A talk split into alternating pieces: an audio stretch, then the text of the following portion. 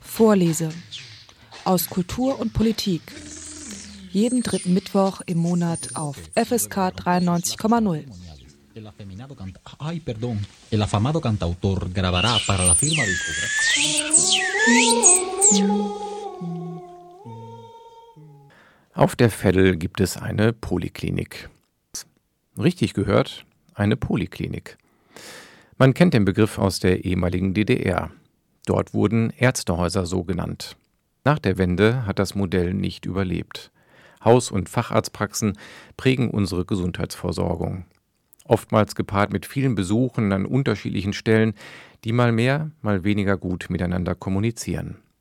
Klinik auf der Veddel ist zu dieser Art Gesundheitsversorgung eine Art Gegenentwurf.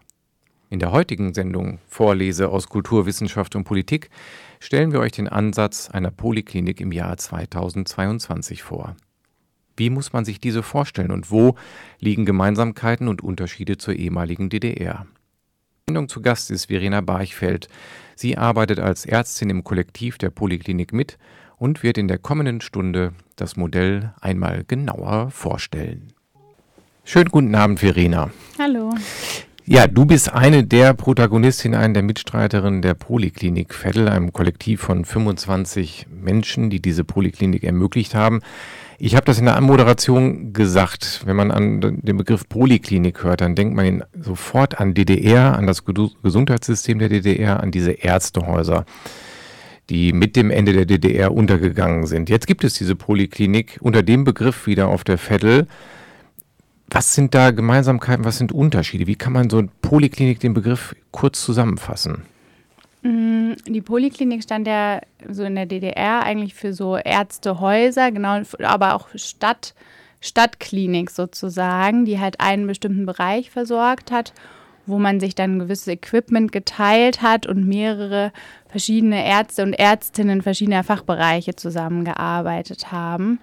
Ähm, genau, so vom Prinzip her ist das wie so, ein, so ähnlich wie so ein MVZ heutzutage. Und was uns aber dazu schon auch unterscheidet, ist, dass wir eben multiprofessionell arbeiten, dass wir eben nicht nur Ärzte und Ärztinnen sind, sondern ähm, PsychologInnen, SozialarbeiterInnen, dass wir eine ähm, Community Health Nurse und also mehrere Community Health Nurses haben, ähm, eine Hebammenpraxis, eine ähm, Kollegin, die Gemeinwesenarbeit macht, eine Forschungsstelle Genau, das ist eigentlich noch mal ein bisschen weiter gedacht, dieses ganze Prinzip ähm, der Polikliniken. Ähm, genau, aber es geht eben um die Versorgung eines bestimmten kleinen lokalen Bereiches und dann damit auch die Fokussierung auf dessen Bedarfe, die dann da speziell im Stadtteil eben entstehen.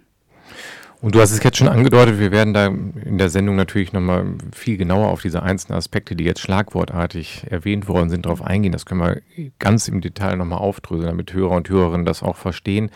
Aber das mhm. entscheidende Kriterium oder der entscheidende Unterschied ist dann scheinbar in der Tat dieses multiprofessionell viel weiter gedacht als reine Ärzte und Ärztinnen. Soweit du das ja auch sagst und ich mich erinnere, waren die Polikliniken in der DDR rein ein Ärztehaus. Ähm, ihr habt dann im Prinzip diesen Begriff, kann man so sagen, weiterentwickelt, aber den alten Namen übernommen. Hat es da auch, gab es da irgendwelche historischen Bezüge, dass ihr überlegt habt, welchen Namen nehmen wir? Wie ist man dann auf Poliklinik gekommen? Hm, also ich war bei der Namensentwicklung noch nicht dabei. Ich bin ja erst seit einem Jahr dabei.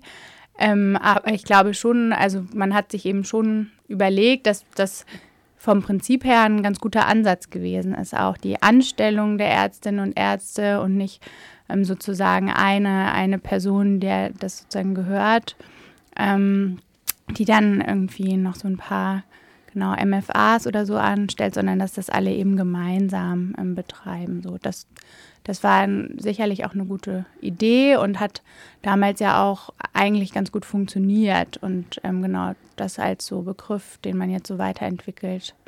Mhm. Genau. Da ja, ist ja halt einiges sehr, ja einfach auch sagen und klanglos untergegangen oder zerschlagen worden mit dem, mit dem mhm. Ende der DDR. Ne? Da viele Sachen sind in Verbindung mit dem Staatssozialismus negativ konnotiert. Mhm. Ein paar Sachen hat man dann später gemerkt, Mensch, hm, da waren ja doch ein paar Sachen, die kann man auch aus jedem System ja vielleicht auch übernehmen oder nochmal Bilanz ziehen. ich glaube, es fokussiert sich jetzt auch nochmal stärker, weil unser Gesundheitssystem ja immer mal wieder in eine Schräglage geregt und die mhm. Patientinnen äh, zu Recht da oft immer das Gefühl haben, man ist eine Nummer, man hat wenig Zeit. Diese sprechende Medizin äh, ist sehr unterbelichtet in, in ähm, Deutschland. Ihr habt dann noch einen Begriff verwendet, ihr, der auch aus im Jahr 2022 so aus der Zeit gefallen mhm. scheint. Ihr betreibt das ganze Projekt im Kollektiv. Das mhm. ist ja auch ein Begriff, der auch in der DDR eine gewisse Rolle gespielt hat. Ähm, DDR volkseigener Betrieb. Wie muss man sich euren kollektiven Gedanken einer Poliklinik vorstellen?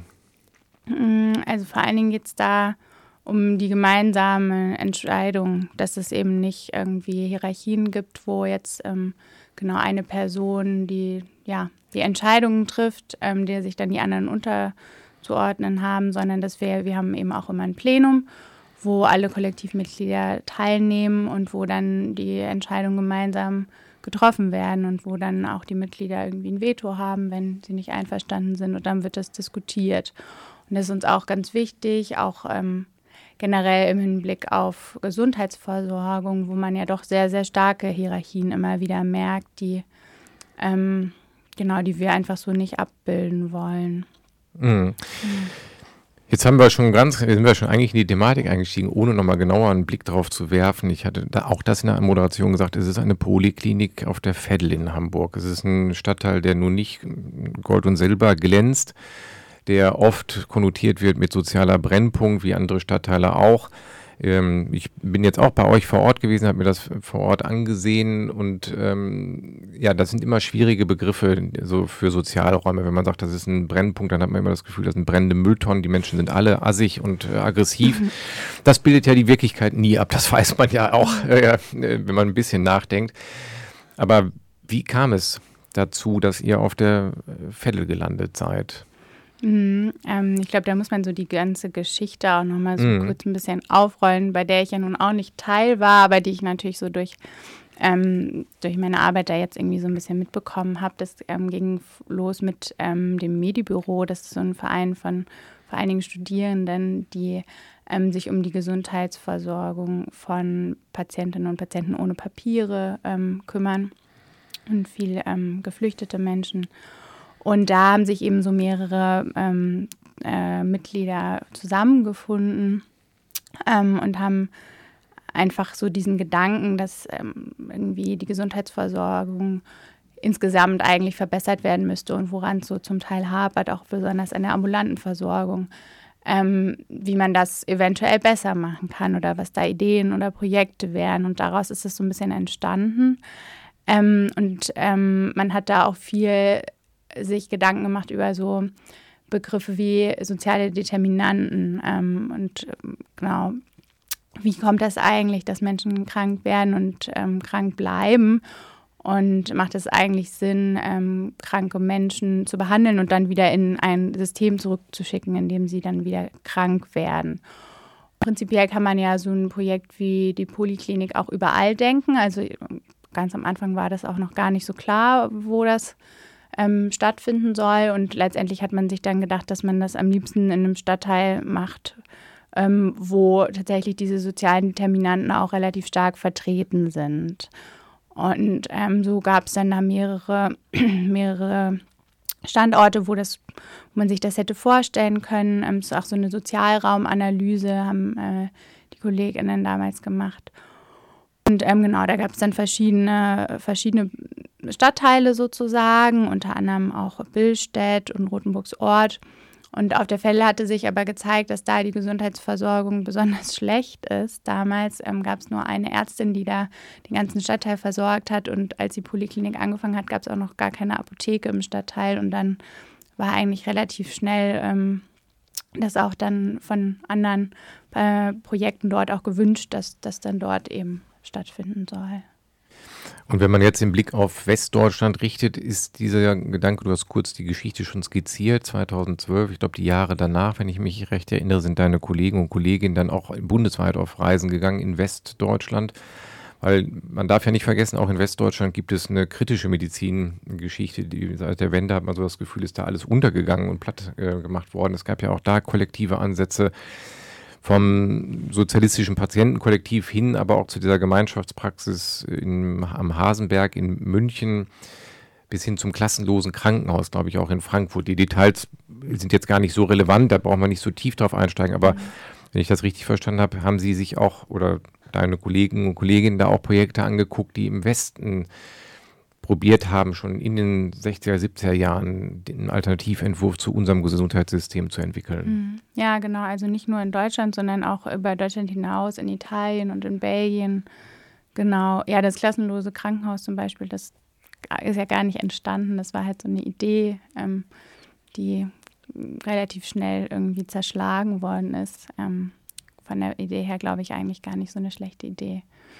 Genau, ja, da, genau, und die haben eben mehrere Projekte damals angeschaut und haben so ein bisschen auch natürlich geschaut, was, was funktioniert und was funktioniert nicht. Und oft, ähm, wenn man genau so an so eine Praxis äh, denkt, wird es eben oft dann nur über die Praxis finanziert und alle anderen Projekte, die da noch so mit dranhängen, wenn man versucht, die mit über die Praxis zu finanzieren, ist es natürlich problematisch. Das kann, glaube ich, eine einfache hausärztliche Praxis dann auch nicht leisten. Und dann war quasi nach einer mehr oder weniger langen Suche, du hast es jetzt schon mal erwähnt, das sind ja auch eher Stadtteile Rotenburgs Ort, was du erwähnt hattest, sind ja auch Stadtteile, die jetzt nicht durch besonderen Reichtum glänzen. Glaube ich, war auch dieser Mobilitätsatlas mhm. ausschlaggebend, was du gesagt hast. Die Versorgung auf Vervettel war schlecht und ich glaube auch eine höhere oder frühere Sterblichkeit, mhm. also weil die Lebensbedingungen dort ja auch, wenn man auf die Wohnverhältnisse guckt, ähm, auch schlechter sind. Ne? Im mhm. Schnitt nicht alle wahrscheinlich. Ne? Ja, genau. Es gab ja auch, gibt ja diese Zahlen auch, dass man irgendwie sagt, ähm, man hat ja mal so eine ähm, Berechnung angestellt, wie, der, wie das Durchschnitt, die durchschnittliche Lebenserwartung in den Stadtteilen von Hamburg ist und dass ähm, zum Beispiel jetzt nur als Beispiel ähm, die Menschen auf der Fell im Schnitt irgendwie 72 Jahre alt werden und im Blankenese 82 Jahre. Und da muss man sich natürlich schon fragen, wo kommt das, also wie kommt das eigentlich? Ähm, genau, und da glauben wir eben, spielen eben die sozialen Determinanten eine große Rolle. Genau, und Wohnraum ist eben eine davon, ähm, dass eben die Wohnungen zum Teil im schlechten Zustand sind, dass es viel Schimmel gibt. Aber auch die Umweltbelastung durch die umliegenden Fabriken ähm, spielen eine Rolle. Ähm, genau, ich glaube, Sprache, ähm, eine Sprachbarriere spielt, glaube ich, auch immer eine Rolle, einfach im, wenn man sich im System ähm, nicht so gut auskennt und sich nicht so gut äh, Wort auch verschaffen kann.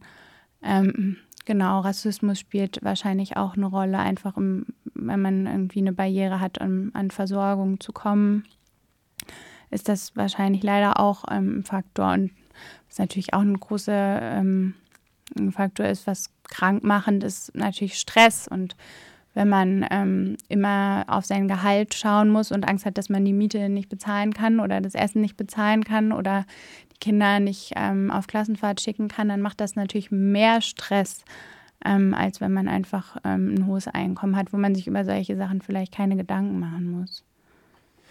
Jetzt wird mir auch deutlich, der, auf was sich euer Aufkleber bezieht. Es gibt ja diesen Aufkleber von der Poliklinik mhm. Vettel, warum äh, leben Reiche zehn Jahre länger? Dann ist das aus dieser Statistik mhm. entstanden, ja. nehme ich an. Ne? Mhm. Ja, die Klinik ähm, ist gegründet worden dann 2017, richtig? Ne? Also das mhm. ist jetzt irgendwie das fünfte Jahr, wenn ich richtig rechne. Also noch ein relativ junges Projekt. Ihr seid dann dort gestartet muss mich da korrigieren und gleich nochmal ausführlicher erklären, in einem ehemaligen Pferdestall der Hamburger Ordnungspolizei, in einem wunderschönen Gebäude. Da ist vorne ein schönes altes mhm. Ge Gebäude. Die Bebauung ist ja sowieso auch sehr schön, wenn man auf, durch die Veddel läuft. Und im Hinterhof ist diese diese Stelle der Ordnungspolizei, die ja in der Nazi-Zeit auch mhm. Stützpunkt der Ordnungspolizei war, ist ja nochmal historisch irgendwie interessant, dass man so Standorte ganz anders belebt jetzt wieder und da nochmal einen ganz klaren Schnitt macht zu dem, was sie ursprünglich für ja. eine Geschichte hatten. Wie war der Start in diesem Pferdestall? Wie seid ihr daran gekommen? Ähm, ist mhm. der gemietet? Muss man den kaufen, pachten? Oder wie macht man das eigentlich, wenn man so ein Projekt angeht? Mhm. Oh Gott, das weiß ich ehrlich gesagt nicht. Ich glaube, das kann man, also ich weiß nicht genau, ähm, wie die Kolleginnen und Kollegen da an dieses äh, Gebäude gekommen sind. Ähm, was, glaube ich, ganz viel so ein Thema war, was so Gebäude ähm, angeht, womit wir jetzt, wo ich jetzt auch sozusagen mit involviert war, war, dass wir uns ja so stark vergrößert haben, wo wir vielleicht nachher nochmal drauf zu sprechen kommen. Ähm, und unser Wunsch immer war, dass wir ein Gebäude finden, wo wir alle äh, teilnehmen können, ähm, wo wir quasi alle unseren Platz haben. Und ähm, genau das, das haben wir aber leider bisher nicht geschafft und mussten uns ja dann so ein bisschen in, in drei Standorte aufteilen. Ähm, genau, und dann ähm, stellt man halt einen Antrag ähm, äh, und ähm, genau bewirbt sich dann da auf irgendwelche Gebäude. Und wahrscheinlich war es damals, nehme ich an, ganz genauso. Genau, ja. Ihr hört die Sendung Vorlese und heute ist bei mir Verena zu Gast. Sie arbeitet im Kollektiv der Poliklinik Veddel mit in Hamburg, einem Zusammenschluss, einem Kollektiv, eine, eine, ein Stadtteilgesundheitszentrum, jetzt muss ich mich selbst korrigieren, in dem 25 Menschen kollektiv zusammenarbeiten. Und Verena, ich mache immer mal wieder jetzt den Fehler, auch in der Sendung, dass ich dir Fragen stelle, die weit in die Geschichte gehen. Du hattest eingangs ja extra gesagt, du bist ein Jahr dabei, das sei mir verziehen. Äh, kann immer mal passieren, dass ich da dann doch irgendwie so denke, hm, wie war das denn gleich nochmal? Aber okay, da muss man, wenn man da jetzt nochmal tiefer einsteigen möchte, auch gerne auf eure Homepage nochmal gucken. Da ist äh, die sehr informativ und sehr äh, gut aufgemacht ist. Du hattest es gerade erzählt, ihr seid in diesem alten Pferdestall gestartet, im Hinterhof, in der, wie heißt die Straße jetzt nochmal da? Am Zollhafen. Am Zollhafen, genau. Mhm. Und habt mittlerweile aber drei Standorte, mhm. die zur Poliklinik gehören. Ich hatte ein anderes Bild, als ich hingefahren bin, muss ich mal ganz ehrlich sagen. Ich dachte auch an dieses DDR-Bild, das ist ein altes Haus, wo auf einem, in einem Gebäude über mehrere Etagen alle diese Menschen angesiedelt sind. Das hat, hatte ich auch gar nicht so genau auf die Homepage geguckt und dann und bei dem Gespräch zwar mitgehört mit deinen Kolleginnen und aber gar nicht so geschnallt, dass das wirklich drei Standorte sind. Die sind nicht weit weg. Welche Standorte sind das noch, die ihr da habt? Mhm, genau, also das, ähm, die sind jetzt alle vor einem Jahr auch dazugekommen, also die anderen beiden relativ gleichzeitig. Und äh, der eine Standort ist sozusagen die, die Praxis, die wir übernommen haben, den Praxissitz von der Kollegin, wo ich am Anfang schon gesagt habe, die halt die einzige Ärztin auf der Fälle äh, gewesen ist, die ähm, ist, ähm, genau, hat aufgehört einfach in der Praxis und ähm, genau, mein Kollege hat sozusagen den Praxissitz äh, dort übernommen. Ähm, und dann gibt es eben noch einen dritten Standort, ähm, genau, wo wir einfach gemerkt haben, dass die Räume nicht ausreichend sind. Und ähm, da ist vor allen Dingen die Hebammenpraxis äh, lokalisiert. Da findet viel psychologische Beratung statt. Ähm, die Community Health Nurse haben da ihre Pflegesprechstunde. Und die Kollegin von der Gemeinwesenarbeit, die sitzt da eben auch mit. Genau. Ja. Es ist, wenn man jetzt das so hört, dachte ich auch, es ist, hört sich das weit weg an, aber da die Vettel klein ist, sind bei euch die Wege auch relativ klein. Mhm. Ich glaube, das ist so höchstens fünf Minuten voneinander entfernt, die drei ja, Standorte. Ne? Nicht mal. Mhm, genau. Ja, eher noch Kann weniger. Sie unterscheiden sich, um es jetzt mal so ein bisschen bildlich zu machen. Im Radio kann man ja oder beim Podcast kann man nicht so richtig, muss man sich ja Bilder im Kopf entstehen lassen. Mhm. Die sind in einem sehr unterschiedlichen Zustand, die Gebäude. Es ist ein, das ist jetzt mein subjektiver Eindruck, ein Gebäude ist sehr durchsaniert, erinnert so klassisch an Praxis. Die Hausarztpraxis erinnert mich aus der Zeit gefallen, aus den 60er, 70er Jahren von der Inneneinrichtung während das Hauptzentrum im, im Zollhafen äh, auch einen Touch von einem linken Projekt hat äh, und eher so den gemütlichen Teil hat. Ich nehme an, dass diese unterschiedliche Raumgestaltung nicht unbedingt Teil des Projektes ist, sondern auch der Tatsache geschuldet ist, wie ihr die Dinger übernommen habt, oder? Mhm. Ja, auf jeden Fall. Genau, ich glaube, man hat sich schon, also den, als der Zollhafen war ja eben das erste, der erste Standort und damals hat man sich, glaube ich, schon auch viel Gedanken gemacht über die Gestaltung. Da ist ja auch unten so ein kleines Café mit drin. Ähm, das können, wir jetzt im Moment leider nicht so richtig als Café betreiben aufgrund der Corona-Situation. Aber am Anfang war es auch häufig, häufig, so, dass die Patientinnen und Patienten dann da noch einen Kaffee bekommen haben, wenn sie gewartet haben. Es ist ein ganz großes Gebäude mit hohen Decken und irgendwie sehr einladend auch. Und ähm, genau, hat ganz viele Fenster, was uns manchmal auch so ein bisschen auf die Füße fällt, weil dann Pausen sehr schwer sind, wenn irgendwie immer jemand hinterm Fenster steht und von allen Ecken sozusagen das zugänglich ist. Aber im Prinzip soll es das ja auch sein. Genau, und die Praxis, ähm, die wir übernommen haben, ja, die ähm, ist tatsächlich schon ähm, schon sehr, sehr alt eingesessen dort und wir haben so ein bisschen ge geschaut und ähm, versucht, ähm, mit ja, einfachen Mitteln das irgendwie so zu gestalten, dass wir das einigermaßen ähm, gut und präsentabel für unsere Patientinnen finden. Wir haben zum Beispiel unseren Tresen Goldglitzer angestrichen. Das ist so ein bisschen was von unserem Poliklinik-Charme ähm, mit, mit sich bringt. Ähm, genau, aber da ist, glaube ich, immer noch viel Luft nach oben. Mm, genau, und das dritte ist ja eher wie so ein ähm, Laden, so eine Ladenzeile, die auch eine ganz, ganz große Fensterfront hat ähm, und die halt ähm, einfach äh, saniert wurde, bevor wir das übernommen haben und da, dementsprechend irgendwie viel helles Holz und viele helle Räume ähm, äh, bietet. Genau. Diese drei Standorte, das ist jetzt schon mal so, so immer mal wieder, hast du es auch angeschnitten, da arbeiten natürlich verteilt irgendwie diese 25 Menschen. Wie muss man sich das vorstellen? Wer arbeitet wo? Also ist das auch, ähm, ja, fluktuiert das irgendwie, dass man so die Räume wechselt oder hat man so ein Stammteam in der Hausarztpraxis, ein Stammteam in der psychologischen Beratung der Hebammenpraxis und der, der, äh, der Poliklinik oder wie habt ihr das eingeteilt? Wer ist da wo angesiedelt so? Genau, es gibt ja die Praxen, da gibt es eben schon einfach das Stammpersonal. Ähm, wir sind ja aber eine Gemeinschaftspraxis, das heißt, wir können jederzeit irgendwie auf die ähm, Befunde zugreifen. Also genau, eigentlich geht es zusammen, aber genau, es sind eben zwei getrennte ähm, Praxen. Und dann ist schon so ein bisschen so, dass ähm, also Verwaltung und ähm, der Kollege, der die Forschung macht, die sitzen so oben am Zollhafen und haben da ihre Büros. Da gibt es noch so eine zweite Ebene, die so ähm, genau, wo es ein bisschen ruhiger ist, wo man irgendwie ruhig arbeiten kann.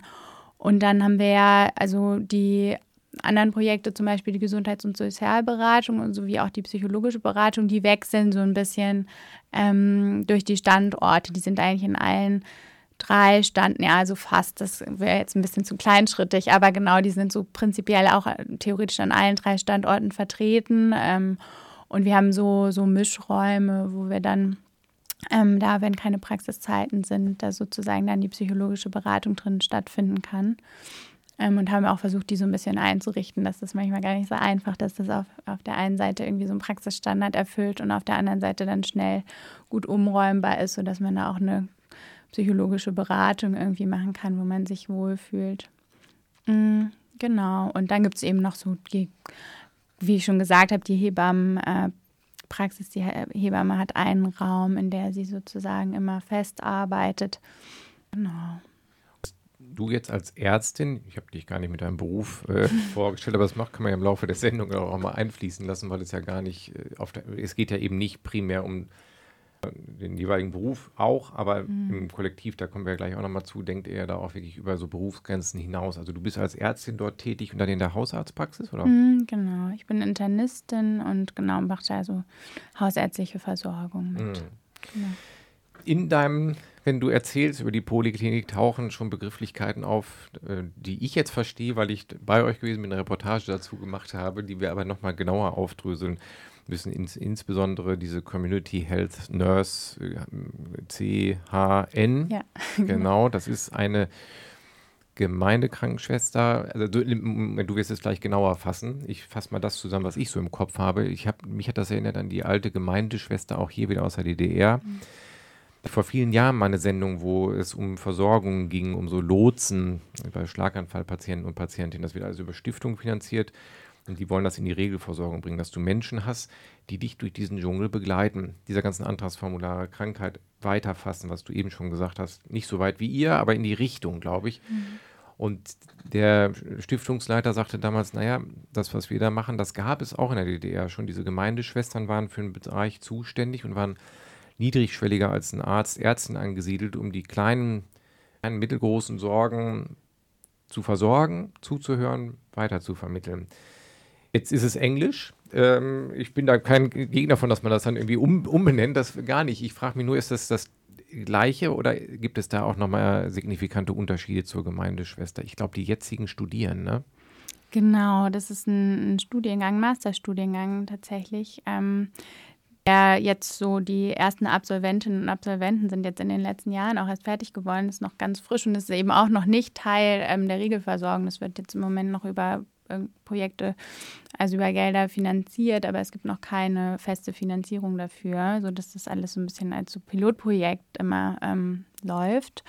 Und es gibt aber ganz viele Länder, ähm, Kanada oder Finnland zum Beispiel, die das schon ganz lange irgendwie integriert haben und wo das ähm, ein gutes Konzept ist, genau.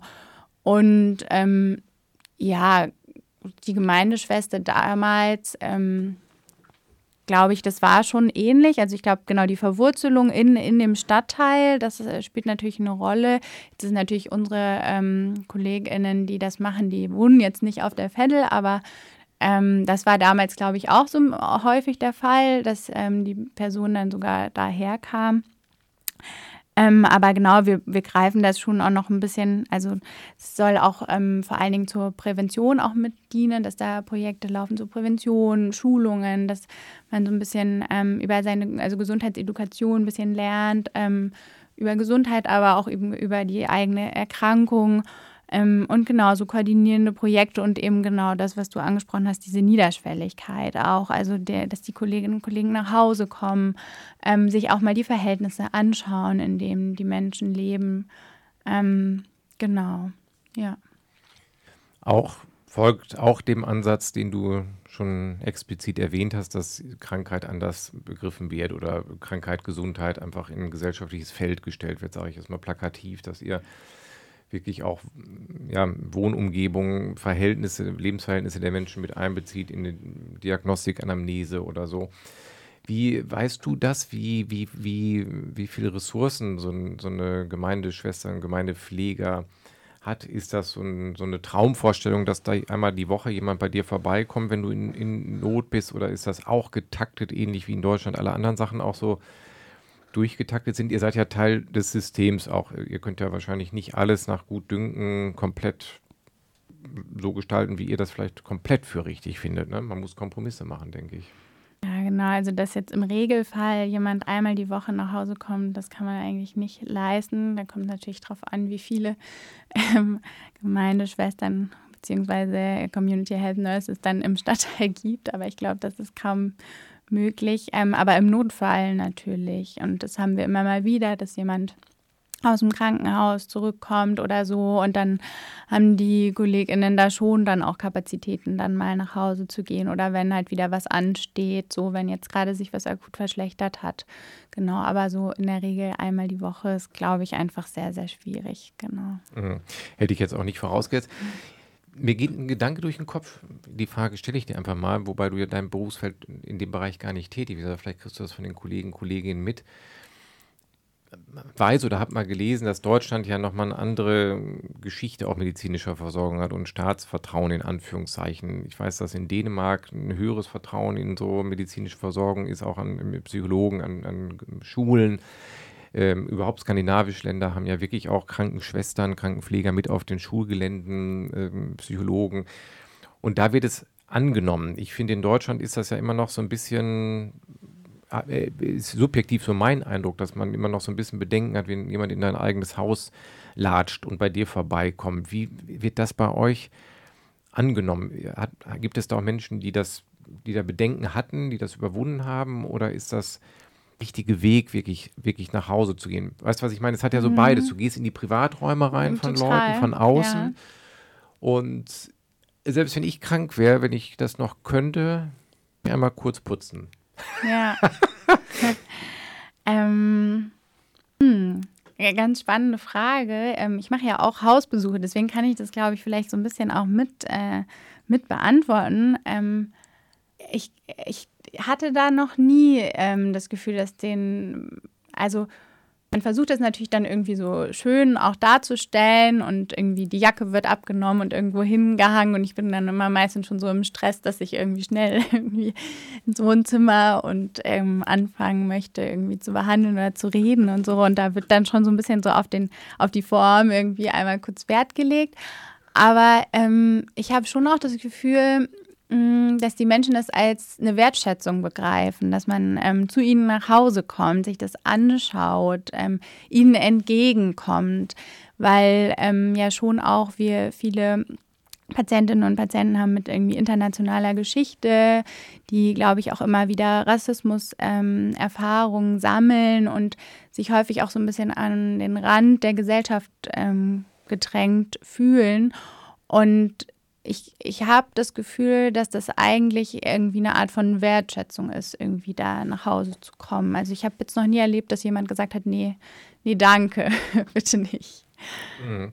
Nein, ist ja wahrscheinlich auch sehr unterschiedlich. Ich muss da, man bringt ja auch mal seine eigene Geschichte rein. Ich hatte längere Zeit auch mit, mit Roma- und Sinti-Familien gearbeitet oder Kinder und Jugendlichen, wo, weil, weil du es gerade angesprochen hast, wo eher ein ganz großes Ressentiment deutschen Behörden gegenüber war. Also egal, also die konnten auch nicht so, manchmal natürlich auch gar nicht so genau fassen, wenn sie gerade neu zugewandert waren, sie wussten, wollen uns gar nicht haben. Also das ist äh, illegalisiert oder mit Duldung, diesen ganzen Kram, das, da haben sie sich dann eingedacht.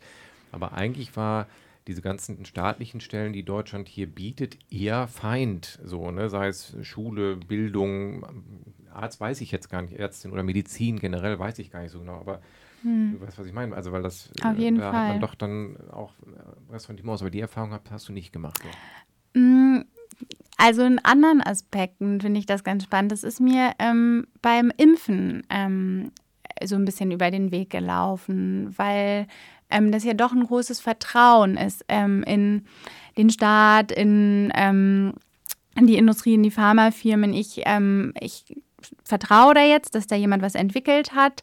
Ähm, innerhalb von kürzester Zeit und dass sie das gut gemacht haben. Dafür braucht man ein gewisses Vertrauen und ein gewisses Vertrauen, genau, je nachdem, wie man das sieht, eben in die Pharmafirma, in das Gesundheitssystem, in den Staat.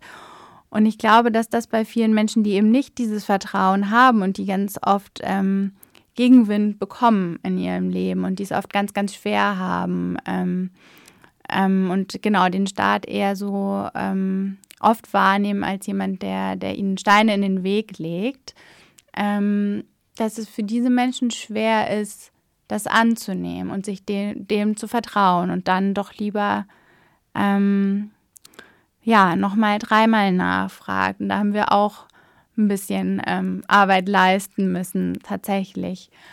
Ähm, ich glaube, die Poliklinik ist mittlerweile was, was ganz gut bekannt ist und wo sich mittlerweile rumgesprochen hat, ähm, dass wir gerne mit den Menschen zusammenarbeiten und gerne für die Menschen arbeiten. Und ähm, ich glaube, dass das viele so mitbekommen haben und dass es deswegen so, so, so eine Synergie ergibt, dass das vieles für uns einfacher wird ähm, und, und die Leute vielleicht doch ein bisschen mehr Vertrauen haben.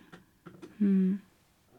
Ihr hört die Sendung Vorlese und bei mir ist heute Verena zu Gast. Sie arbeitet als Ärztin in dem Kollektiv Poliklinik auf der Vettel mit. Verena, wir haben jetzt schon einen ganzen bunten Strauß äh, besprochen von der Poliklinik. Wir werden es auch in, in der Kürze der, der, Sendung gar nicht umfassend vorstellen können. Es ist eher so ein Anriss äh, dieses Kollektivs, weil es ja auch sehr vielschichtig und breit gefächert ist. Natürlich problematisch ist oder was ich mir problematisch vorstelle, ist, dass ihr euch bewusst für die Vettel entschieden habt, einem eher sozial benachteiligten Stadtteil äh, von deinen Kolleginnen weiß ich, dass auch 10 Prozent der Patienten, Patientinnen ohne Papiere ähm, kommen. Dann vermute ich, ein Großteil sind auch Kassenpatienten, Patientinnen. Ist ja immer so, wenn man so Interviews mit Ärztevertretern macht, mhm. ähm, etwas, wo die immer wieder sagen, das geht nicht. Man muss sich durch Privatpatienten querfinanzieren anderes Thema, dass alle irgendwie drüber reden und alle wissen, dass das Quatsch ist und es ändert sich nichts, aber das ist nicht Thema der heutigen Sendung, aber das ist wahrscheinlich auch ein schwieriges Feld, in dem ihr dann arbeitet und es ist nicht die Praxis, in der man schweinereich wird und irgendwann an der Alster wohnt.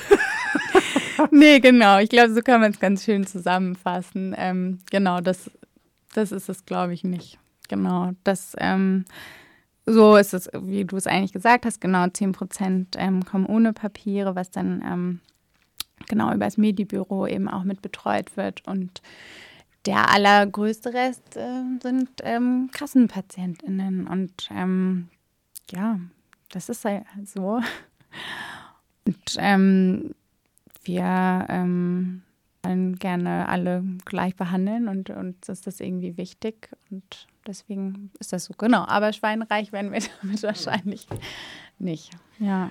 Nein, aber genau deswegen ist ja auch wichtig, euch vorzustellen, weil ich finde, das ist jetzt meine subjektive Meinung an der Stelle einmal, dass ich da schon eine Aufgabe des Senats auch drin sehe oder ne, also der, der Stadt Hamburg zu sagen, das zu sehen und langfristig auf sichere Beine zu stellen. Ne? Ich weiß, dass ihr auch über äh, Drittmittel im Augenblick lauft, über Spendentöpfe die Sachen finanziert, weil ihr ja eben, wir haben es eben ein paar Mal erwähnt, auch eben nicht nur medizinisches Personal haben, sondern glaube ich auch Soziologinnen und ähm, Sozialarbeiterinnen. Ich habe mit der Kollegin gesprochen, die da die sozialräumliche Versorgung macht, die so Mieter, Mieterinnenberatung macht.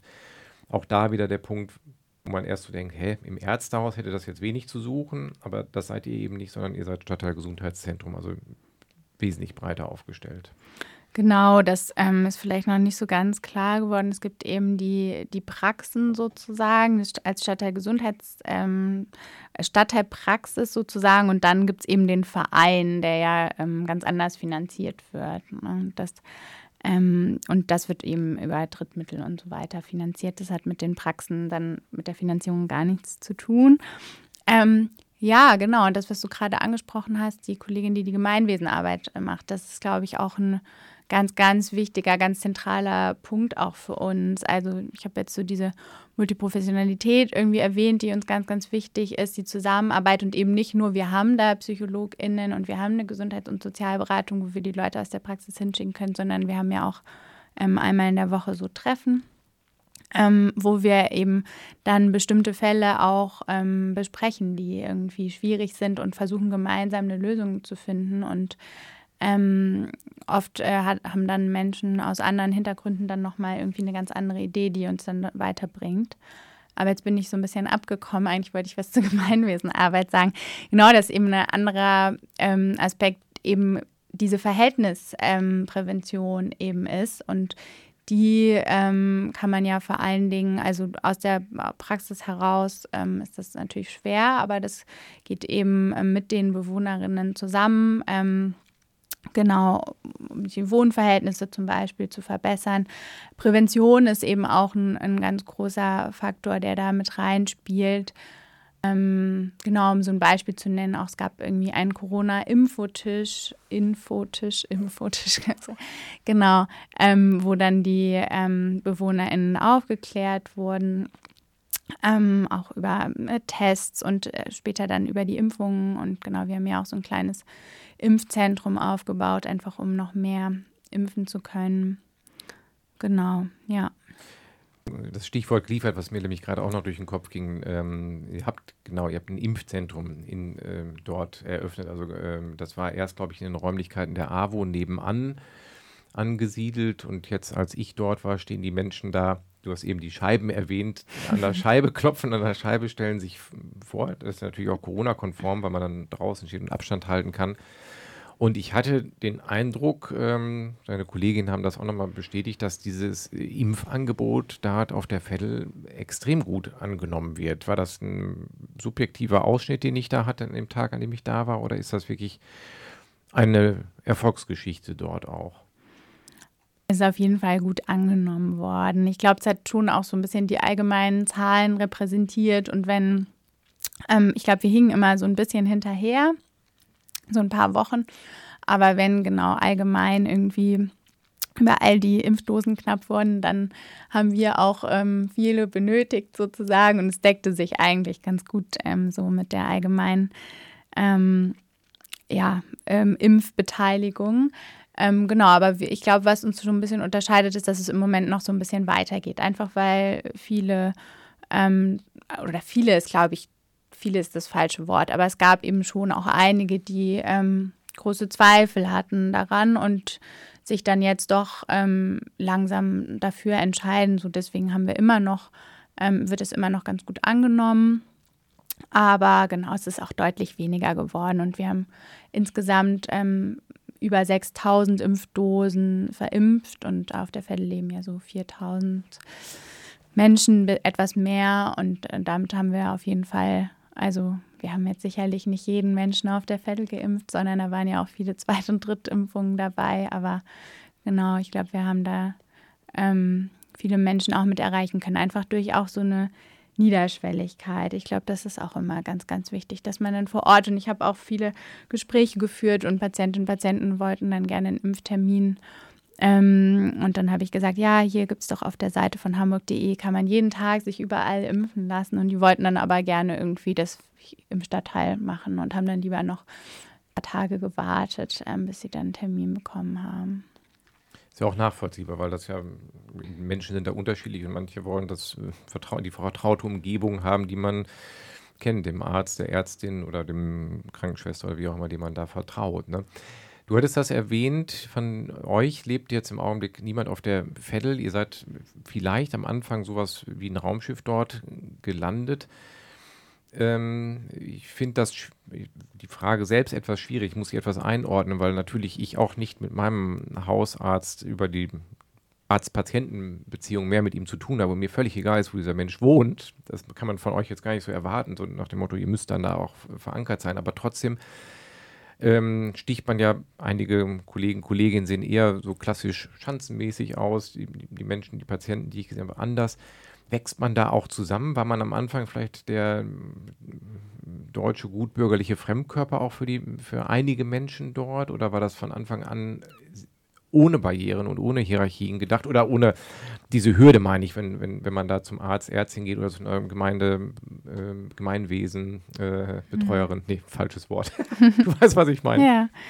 Ähm, ja, ich glaube schon, dass das am Anfang ähm, gar nicht so einfach war. Wie gesagt, ich war ja eben da nicht, nicht vor Ort, aber das hat sich natürlich ist gewachsen und da sind immer mehr dazugekommen. Ähm, wir haben aber, also ganz stimmt es nicht, wir haben in der Praxis ähm, mehrere MitarbeiterInnen, die auf der Vettel wohnen. Genau, die sind aber nicht Teil des Kollektivs. Das muss man dann nochmal so ein bisschen ähm, trennen. Aber genau, wir haben, wir haben eben schon Menschen, die vor Ort wohnen und das verbindet. Und das, ähm, genau, und wir haben auch ähm, unsere MFAs aus der Praxis, die wir sozusagen jetzt erst seit einem Jahr übernommen haben, die sind auch da geblieben und so eine richtige Institution. Ähm, genau, die Kollegin, die da schon ähm, die letzten drei Hausärztinnen und Hausärzte mitgemacht hat ähm, und äh, genau deswegen eigentlich sehr, sehr viele Menschen da dort auch kennt und da schon auch verwurzelt ist. Und ähm, ob man sich angleicht, weiß ich nicht. Ich hoffe, ich hoffe das, ja. Ja, dann angleichen ist vielleicht auch das falsche Wort. Ich, wie, muss ich nochmal sagen, ich gleiche mich mit meinem Hausarzt ja auch nicht an. Das ist ja gar nicht die Erwartung. Man geht ja, ja. wirklich, das ist ja kein, nicht primär eine Freundschaft, die da entsteht. Aber da ihr ja sehr weit das Feld fasst und diese Verhältnisse mit einbezieht, ist das natürlich automatisch eine nähere. Ich habe mit unserem Hausarzt auch ein näheres Verhältnis, weil der auch Hausbesuche macht. Und dann hast du automatisch ein engeres Verhältnis zu einem mhm. Menschen, der bei, was wir eben schon mal besprochen hatten, der bei dir zu Hause war.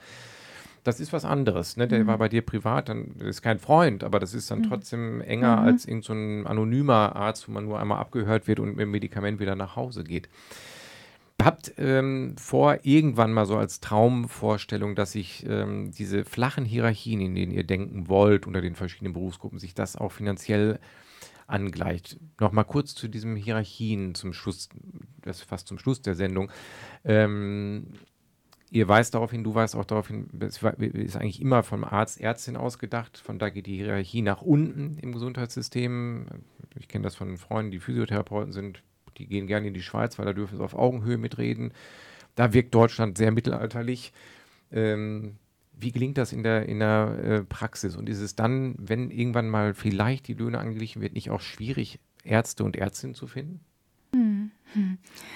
Ähm, genau, vielleicht erstmal so, wie wir das versuchen oder abbilden. Also erstmal glaube ich, ist ähm, wir, wir haben ja gemeinsame Treffen ähm, unter den verschiedenen Fachbereichen und da sind eben alle, alle gleich dabei. Und ob man jetzt im, an, an der Anmeldung eben die ähm, äh, Termine vergibt oder eben im, im Behandlungsraum arbeitet, sind alle gleich dabei, haben alle dasselbe Mitspracherecht. Ähm, Genau, ich glaube, das ist so ein, ein Mittel davon und wir benennen das auch als Fachbereich. Also bei uns heißen die ähm, Kolleginnen und Kollegen, die sonst so MFAs genannt werden, ähm, die NEMIs und wir sind die EMIs, also die nichtärztlichen und die ärztlichen Mitarbeiter, damit es auch irgendwie nicht so eine komplette sprachliche Trennung irgendwie ergibt. Ist natürlich immer noch ein anderer Begriff, aber genau und ähm, ja, ähm, und ich glaube auch, vielleicht gelingt es nicht immer hundertprozentig und ähm, wir versuchen dafür irgendwie sensibel zu sein und das auch immer wieder zu thematisieren, ähm, das Problem. Und ich glaube, so, ja, kann man versuchen auf jeden Fall, das irgendwie gut hinzubekommen. Ja. Mhm. Ein schönes Schlusswort, Verena. Wir sind am Ende der Sendung angelangt. Ich danke dir ganz herzlich, dass du hier einmal die Poliklinik ansatzweise vorgestellt hast. Ich wünsche euch mit eurem Projekt viel Erfolg in der Zukunft und kann nur auf eure Internetseite auch nochmal verweisen. Und ja, ich hoffe sehr, dass es Schule macht und etwas in die Breite geht in Deutschland. Vielen herzlichen Dank. Das hoffe ich auch. Danke.